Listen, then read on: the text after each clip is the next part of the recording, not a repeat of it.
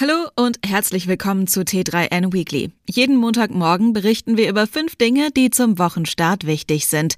Diesmal geht es um neue Funktionen für Microsoft Teams, eine neue Steuerregel für eBay-VerkäuferInnen, die Oscar-Nominierungen, das Aus für den Mars-Helikopter und ein einschneidendes iPhone-Update. In dieser Woche startet Apple den Verkauf der Vision Pro. Zunächst können aber nur US-Kundinnen auf den Kaufen-Button drücken. Der Einkauf aus Deutschland ist zwar möglich, aber mit vielen Hürden verbunden.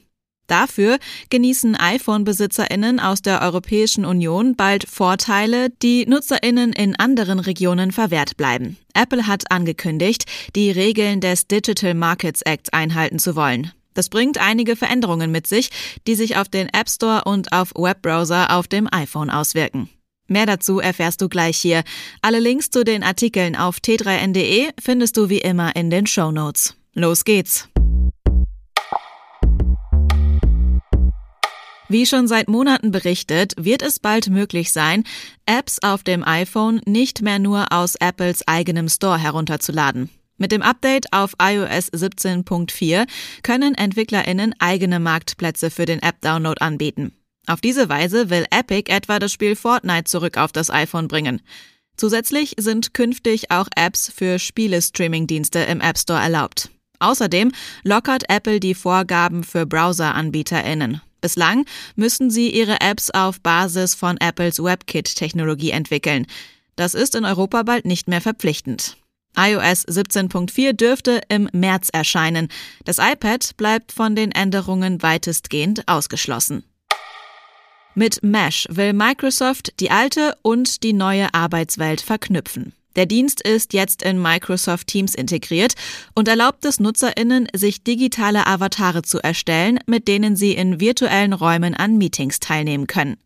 Diese Räume können individuell gestaltet und auf die Bedürfnisse der Mitarbeitenden zugeschnitten werden.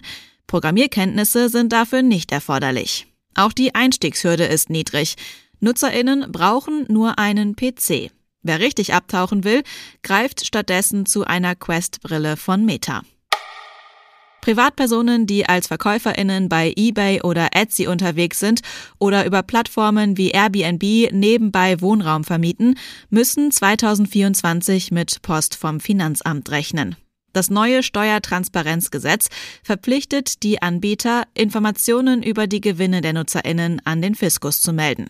Findet das Bundeszentralamt für Steuern in den Daten Auffälligkeiten, müssen die Anbieter persönliche Informationen wie den Namen und die Steueridentifikationsnummer mit der Behörde teilen.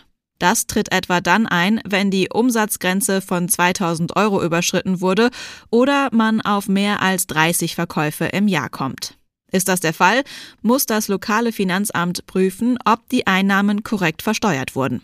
Eine genaue Dokumentation kann dann helfen, den privaten Charakter von Verkäufen zu belegen. Am 10. März findet die Oscarverleihung statt und auf der Liste der Nominierten finden sich in diesem Jahr viele Werke von Streamingdiensten. Ganz vorn mit dabei sind Netflix mit 18 und Apple mit 13 Nominierungen. Gute Aussichten auf Erfolg hat etwa Killers of the Flower Moon von Martin Scorsese, der Film ist auf Apple TV Plus zu sehen und kommt auf zehn Nominierungen. Das Netflix-Werk Maestro ist für sieben Oscars nominiert. Der Mars-Hubschrauber Ingenuity muss endgültig am Boden des roten Planeten bleiben. Laut NASA sei mindestens einer der beiden Rotoren bei der Landung beschädigt worden. Ein Grund für Enttäuschung sei dies für die Weltraumagentur allerdings nicht. Ursprünglich waren für Ingenuity nur fünf Flüge innerhalb von 30 Tagen vorgesehen. Er sollte zeigen, dass Flüge auch in der dünnen Marsatmosphäre möglich sind. Am Ende wurden daraus 72 Flüge in knapp drei Jahren. Das war das T3N Weekly. Komm gut durch die Woche und bis zum nächsten Mal.